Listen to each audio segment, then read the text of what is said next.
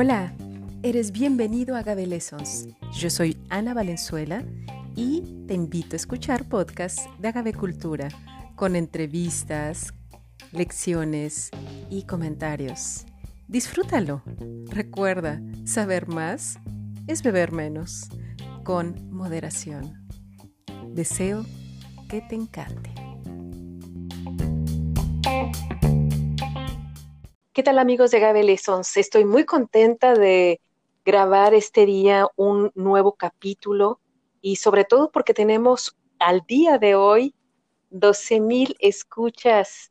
Yo les agradezco mucho pues estar atentos a todos nuestros podcasts, a esas entrevistas que desde el mes de noviembre del 2009 estamos grabando con el objetivo único de eh, propagar pura información cierta, relevante e importante de este mundo de los agaves que no se limita solamente al tequila y al mezcal, sino también al bacanora, a la raicilla y a muchos otros destilados. Y sobre todo, pues hemos tenido aquí también eh, muchos otros actores de, fermentos importantísimos como el pulque, otras bebidas y hoy le toca, afortunadamente, la historia, la historia, la guerra del sotol. Y esto pues me complace mucho darle la bienvenida a un autor que acababa de hacer su libro que lo acababa de presentar, creo que tenía ahora, nos va a platicar, que tenía una sola presentación y entonces llegó la pandemia.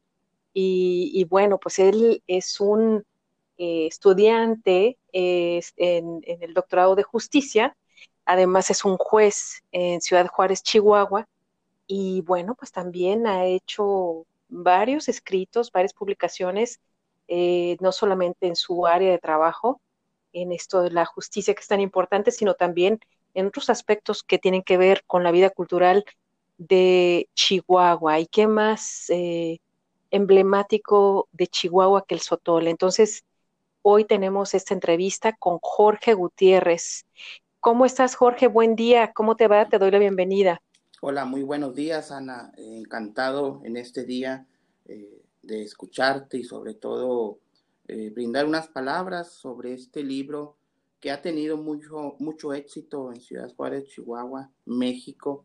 Este libro, La Guerra del Sotol, se ha internacionalizado.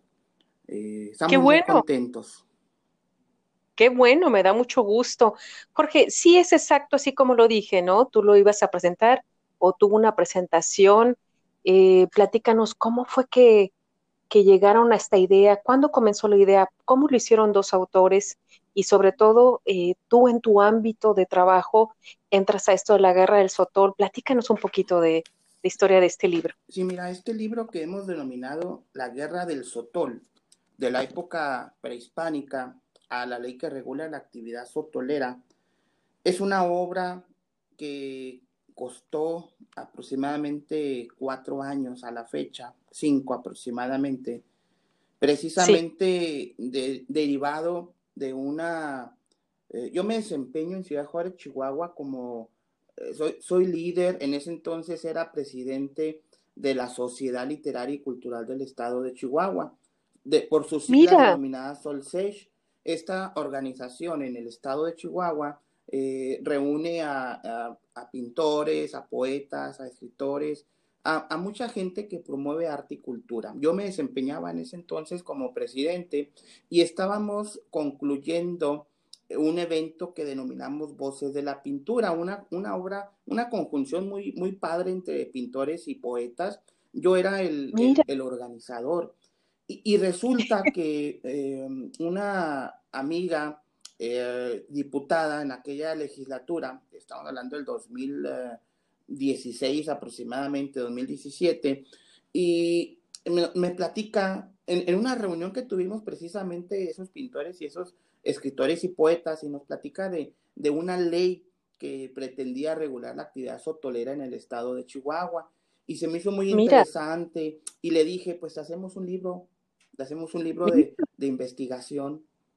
Y, y, ahí y es precisamente el resultado, un, un libro porque déjame decirte que yo lo que conocía del sotol era precisamente que era una bebida típica del norte de México. Hasta ahí nada más. Sí. Y fíjate. Solamente. Y fíjate, soy mexicano, pero el Sotol desgraciadamente no se conoce mucho a comparación de No, claro que no. Claro. Entonces, haz de cuenta que le eh, eh, eh, acepta la propuesta. Éramos un grupo de 14 entre promotores de cultura, pintores, investigadores y demás.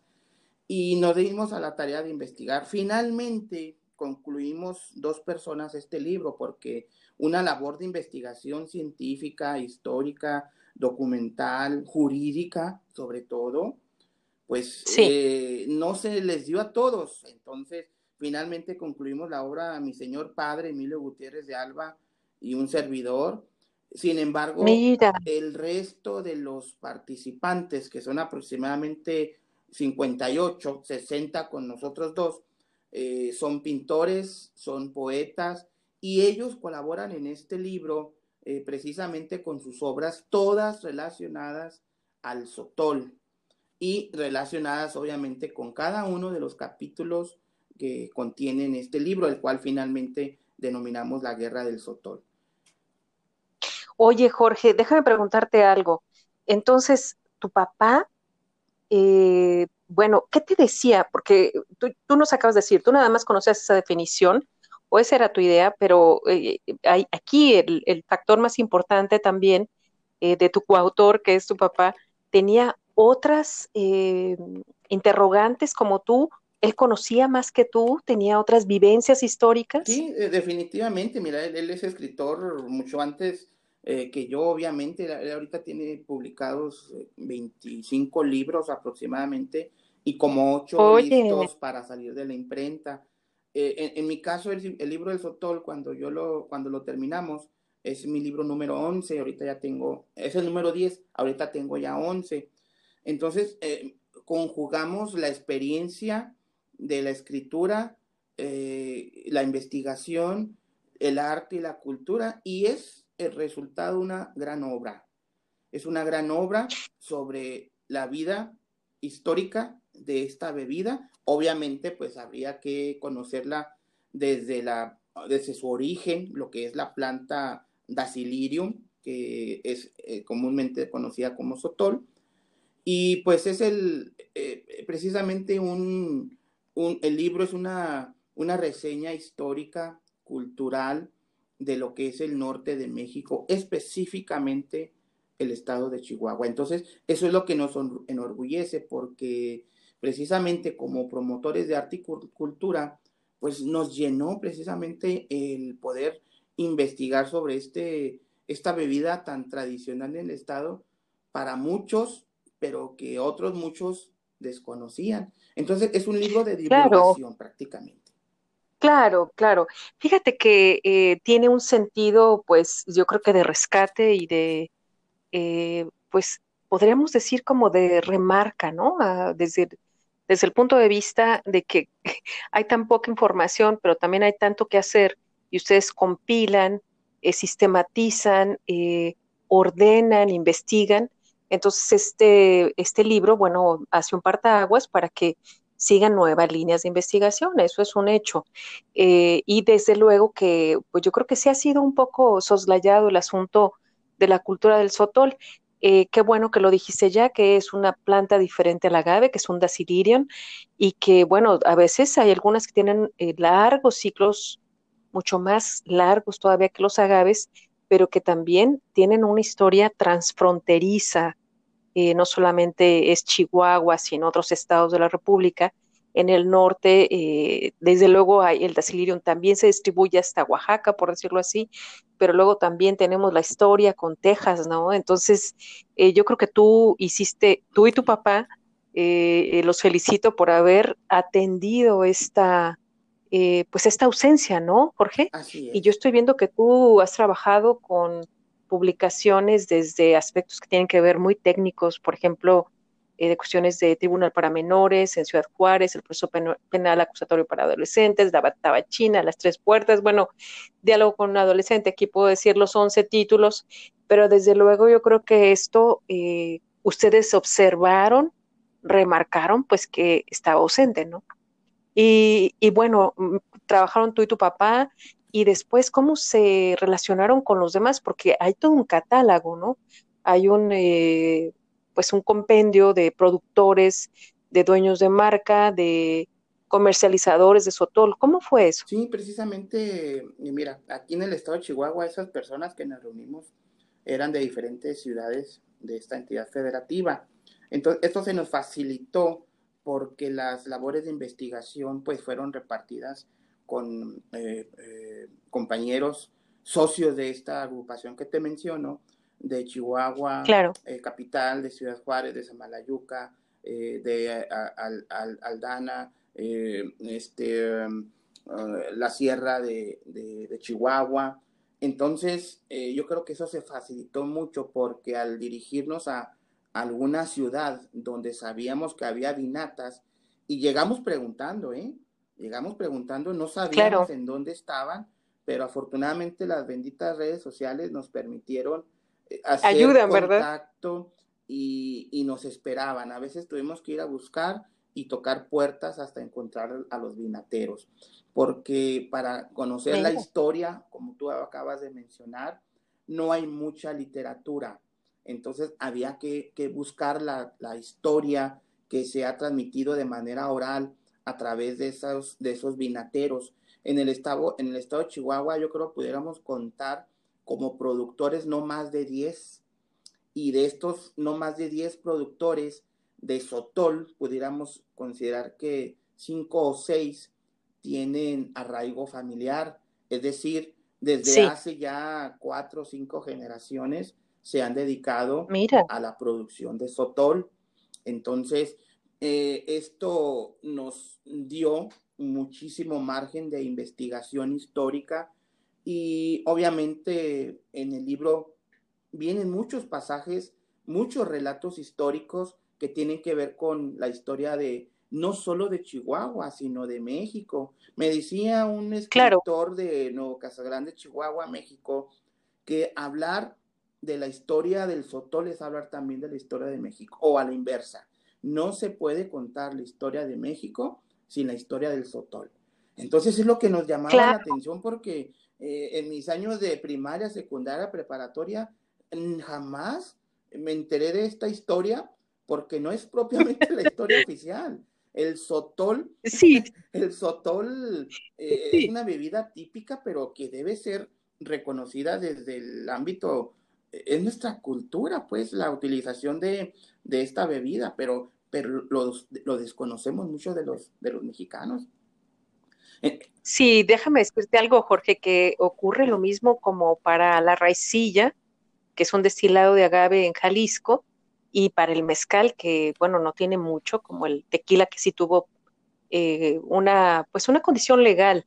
Eh, todas estas bebidas pues eran prohibidas, pero además yo creo que aquí con lo de Sotol, se abren puertas súper interesantes a una parte eh, que es muy desconocida todavía sobre las culturas del norte, sobre algo que ustedes, este, me llamó mucho la atención y me gustó mucho, eh, que ustedes pusieron el mapa de Oasis América, que es muy poco conocido, que creen eh, que solamente en el sur había Mesoamérica y, grandes civilizaciones, cuando no, también en Oasis América, en el norte de México, entre Arizona, Nuevo México, Sonora y Chihuahua, hay una historia enorme, ¿no? Entonces, este, yo he seguido un poco esto de los apaches y el sotol y, yo estoy sorprendida de, todo esto del sotol y coincido contigo y me da mucho gusto conocer este libro porque eh, están eh, poniendo un parteaguas y porque llaman la atención a una ausencia que es enorme. Yo creo que esto que ustedes han hecho, eh, pues es eh, remarcable en la, historia de, las, no solamente, no por el destilado solamente, eh, no es solamente el alcohol, que, que, ya de por sí es importante, sino por las culturas del norte de México.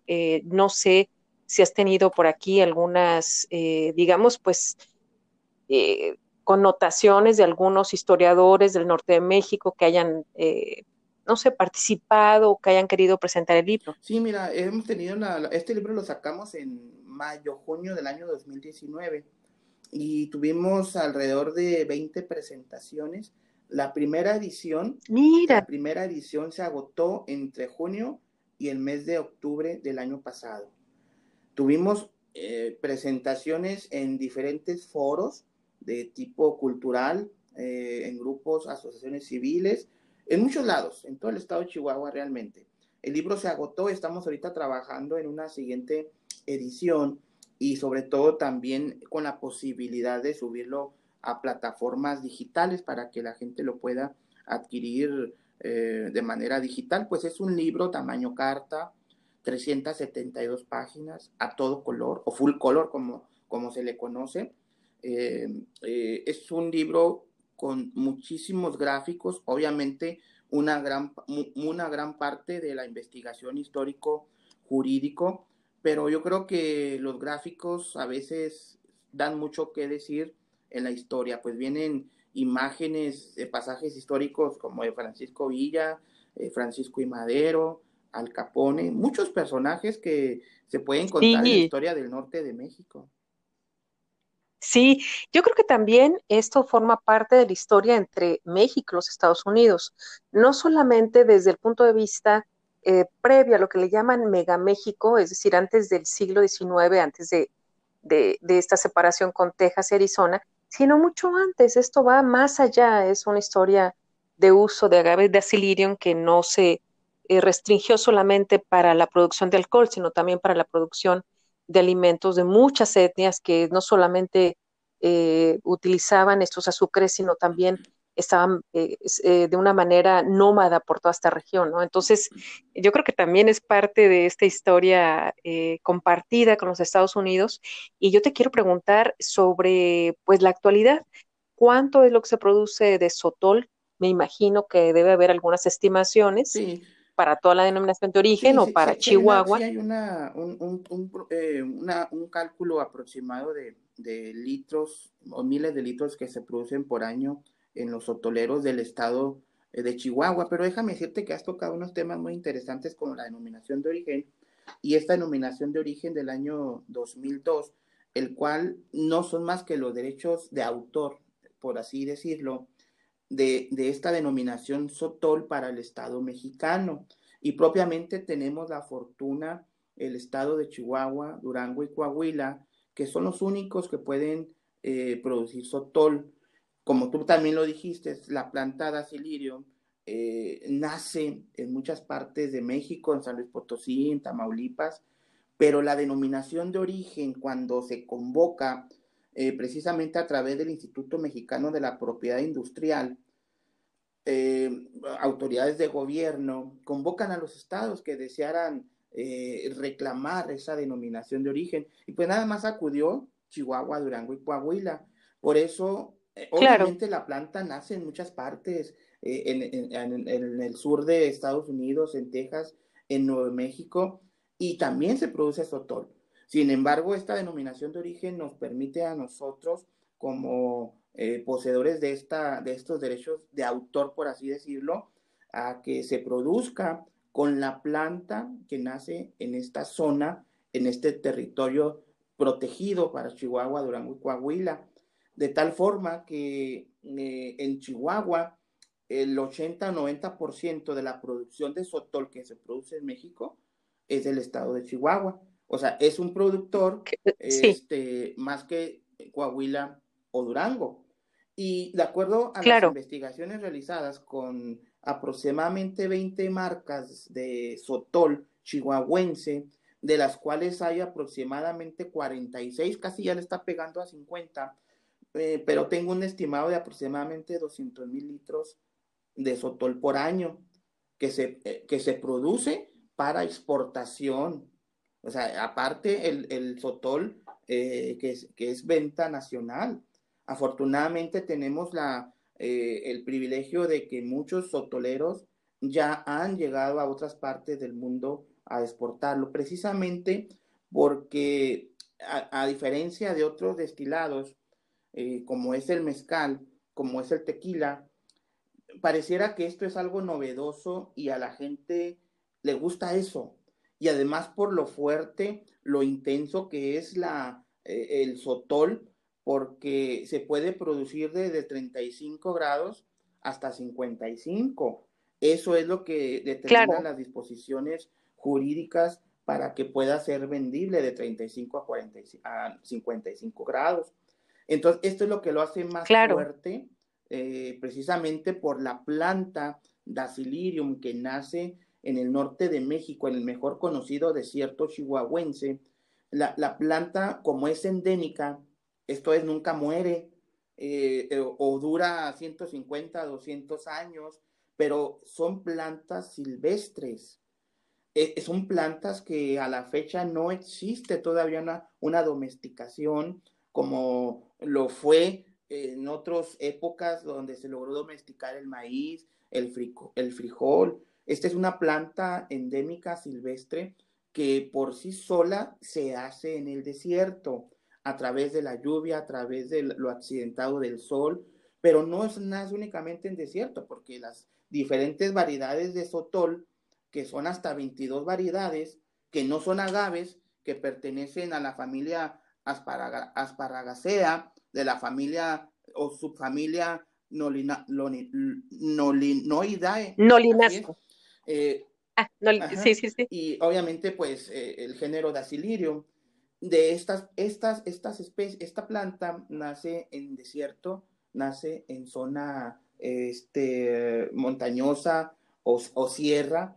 entonces, lo accidentado de ese territorio chihuahuense es lo que le da esas propiedades de ser algo, un, un sotol muy fuerte, de tal forma que la, con la combinación artesanal en su hechura, podemos obtener un sotol eh, arenoso eh, un sotol eh, ahumado, un sotol fuerte, en el caso de los de, sotol de desierto, en el caso de los de sotol de sierra, es un sotol un poco más fuerte, eh, un tanto con olor a, y sabor precisamente a madera, originado precisamente porque la planta nace en donde, donde, donde la naturaleza lo diga y puede, puede nacer a un ladito de, de, minerales, a un ladito de rocas, a un ladito de, de otras plantas.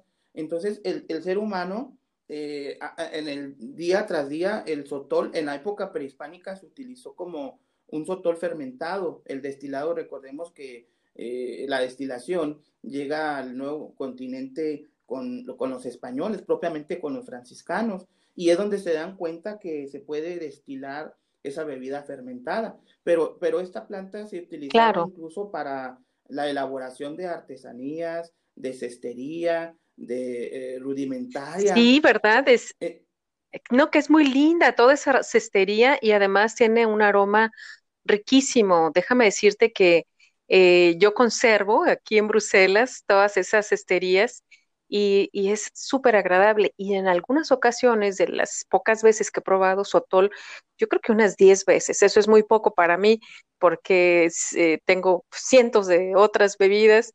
Eh, me encanta el Sotol por esa singularidad que tiene, es, es muy diferente a, agaves, pero además eh, quiero decirte que hemos tenido aquí, pues yo creo que son tres o cuatro ya eh, dueños de marca, eh, negociantes, yo les llamo negociantes de, de Sotol, Durango creo, son tres solamente.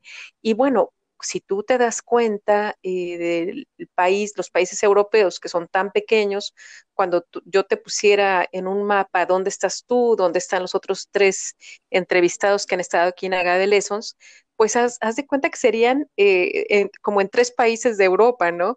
Pues, estas grandes distancias, estos diferentes, eh, lo que llamamos terruños y estas diferentes condiciones este, ambientales y de manejo, pues nos dan sotoles sorprendentes de, su diversidad, ¿no? Entonces, qué rico, Jorge, ya se me antoja un sotol. Precisamente esas propiedades naturales del sotol, que es lo que lo distinguen de otras bebidas destiladas, porque se ha logrado ya domesticar desde hace ya años la planta que da origen al tequila, pero el sotol eh, no se ha logrado. En 1997 hubo eh, experimentos para lograr eh, domesticarlo, para que haya cultivos, y se han hecho otros, dos o tres ejercicios experimentales para poder domesticarlo, pero Ahorita la mayor parte del sotol que se produce, que se comercializa, es de la planta silvestre.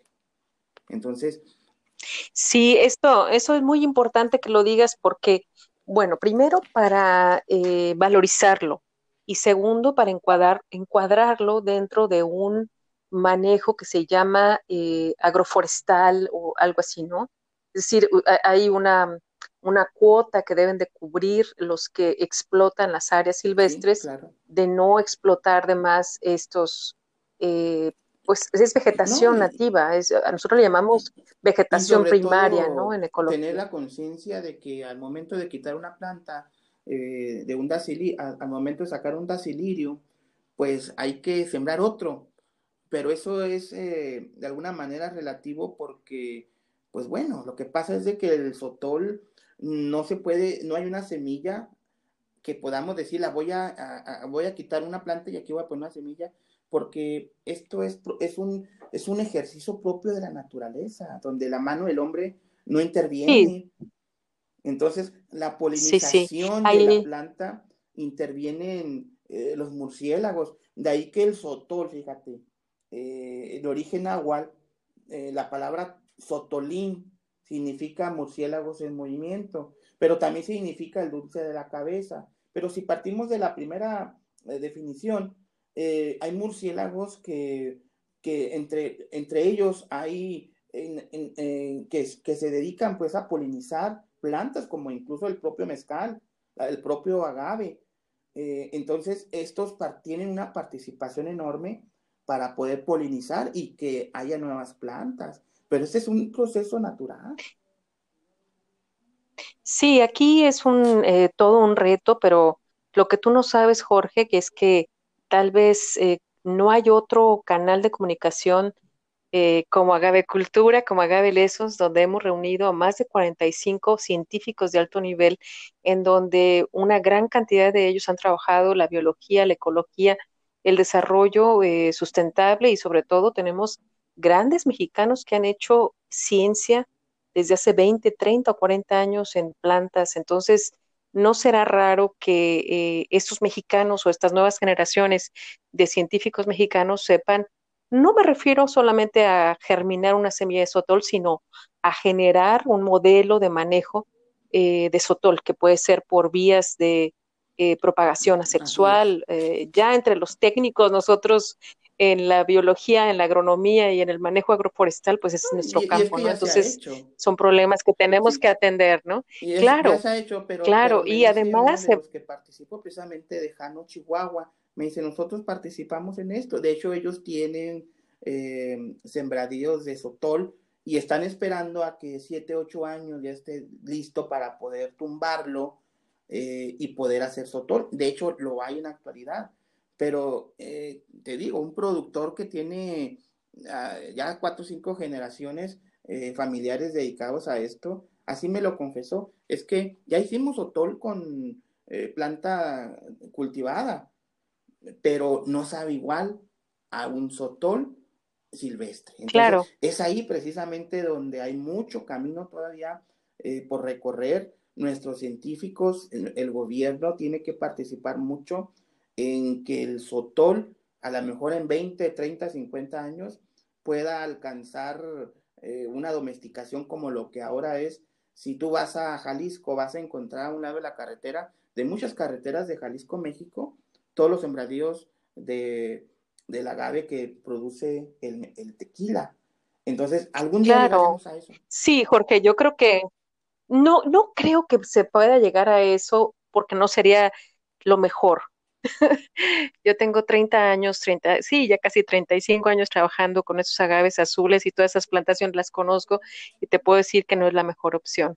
Lo que sí te puedo decir es que mejores situaciones de manejo de acuerdo a esa experiencia adquirida van a venir.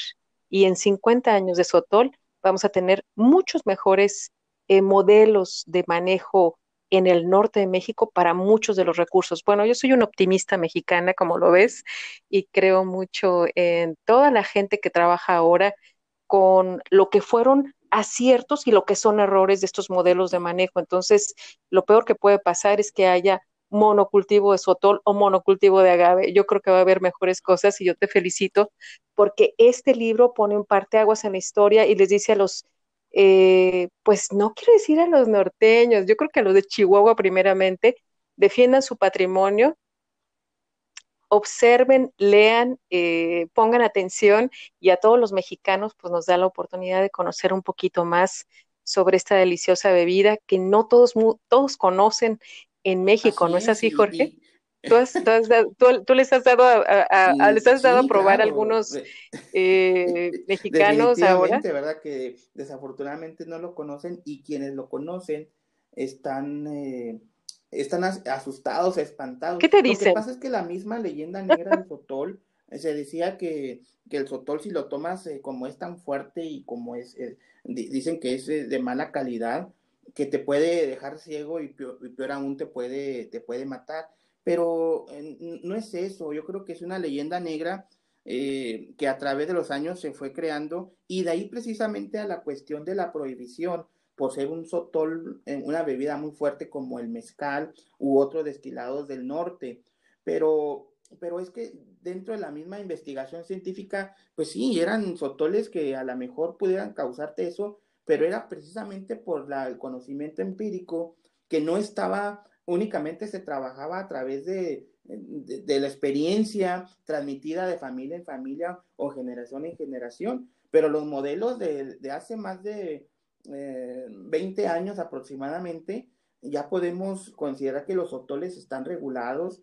Eh, eh, eh, yo creo esto tiene que ver con el proceso de, de destilación, precisamente porque hay bebidas que te pueden dejar ciego y te pueden matar, pero no es únicamente el sotol. También hay mezcales, también hay tequilas o muchos destilados. No, claro, es la ilegalidad la, eh, orilla mucho a la gente a, que no tenga sus cuidados, pero la legalidad, las denominaciones de origen, cualquier norma y cualquier legalidad genera más transparencia y control de, pues también de productos que pueden ser nocivos para la salud. De protección de la denominación de origen Sotol y una norma oficial mexicana, la 159-2004, pues ya regula la, la producción. Entonces, hay estándares de calidad, de control de producción para que se ofrezca un producto de calidad y sobre todo para el consumidor confiable pueda con toda la confianza claro. adquirirlo y degustarlo.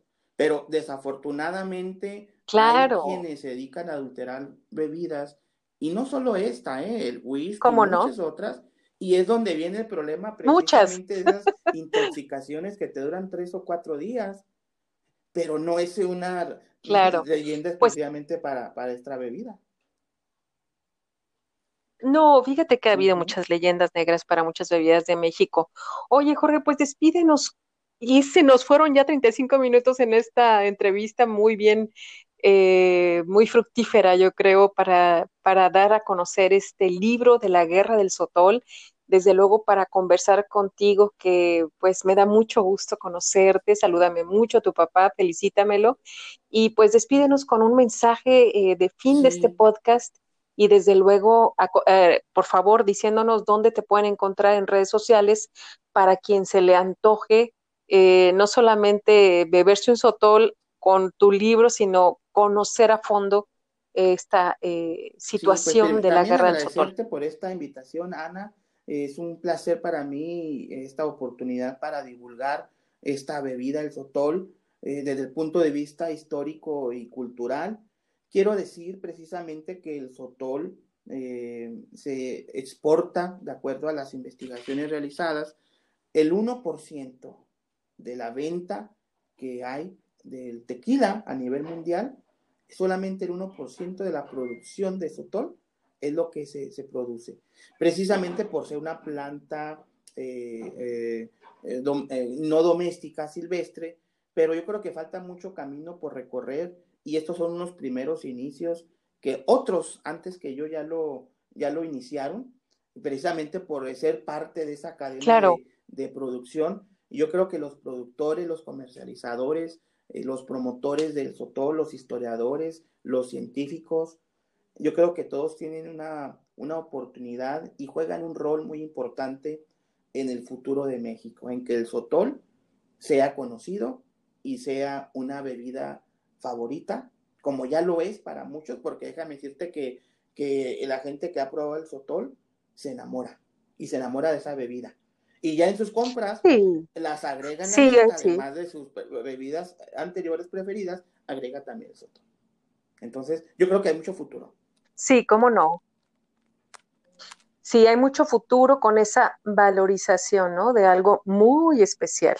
No es cualquier cosa y sobre todo cuando ya ves la historia, lees y eh, indagas, pues es todavía más sabroso poder conocer el norte de México, la cultura eh, de Oasis América, en fin, tantas cosas y tantos detalles. Yo los invito a conocer el libro de Jorge Gutiérrez y de su papá y de este grupo, de esta colectividad que participó en este libro. Y yo te doy las gracias, Jorge, y te deseo muy buen día en Ciudad Juárez. Y bueno, pues eh, para mí es una gran sorpresa que, que hagas no solamente eh, tu trabajo de doctorado en justicia, sino también esta divulgación de una bebida emblemática de Chihuahua. El libro un saludo. lo pueden eh, localizar, yo creo que a partir de la próxima semana ya en plataformas donde lo puedan adquirir. Me pueden localizar en mi Facebook personal con mi nombre completo, Jorge Arturo Gutiérrez Ortiz, sin acento en la E. O sea, sí lleva acento, pero para efectos del Facebook es Jorge Arturo Gutiérrez Ortiz. Ahí me localizan.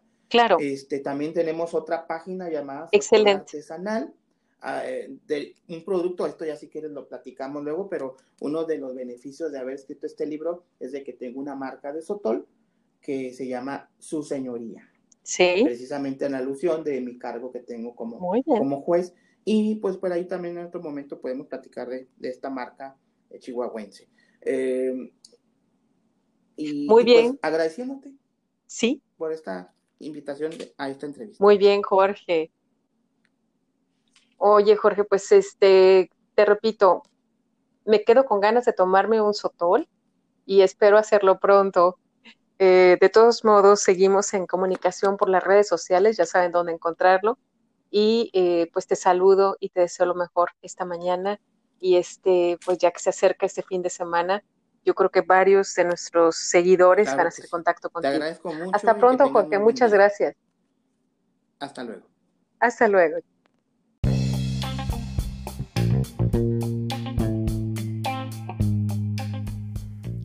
¿Te gustan estos podcasts? ¿Te gustaría aprender más de agavecultura? No lo olvides, haz contacto conmigo en info.agavelessons.com. También en redes sociales en Facebook como Agave Cultura y desde luego en LinkedIn y en el Facebook de autora Ana Valenzuela Zapata. Estoy ahí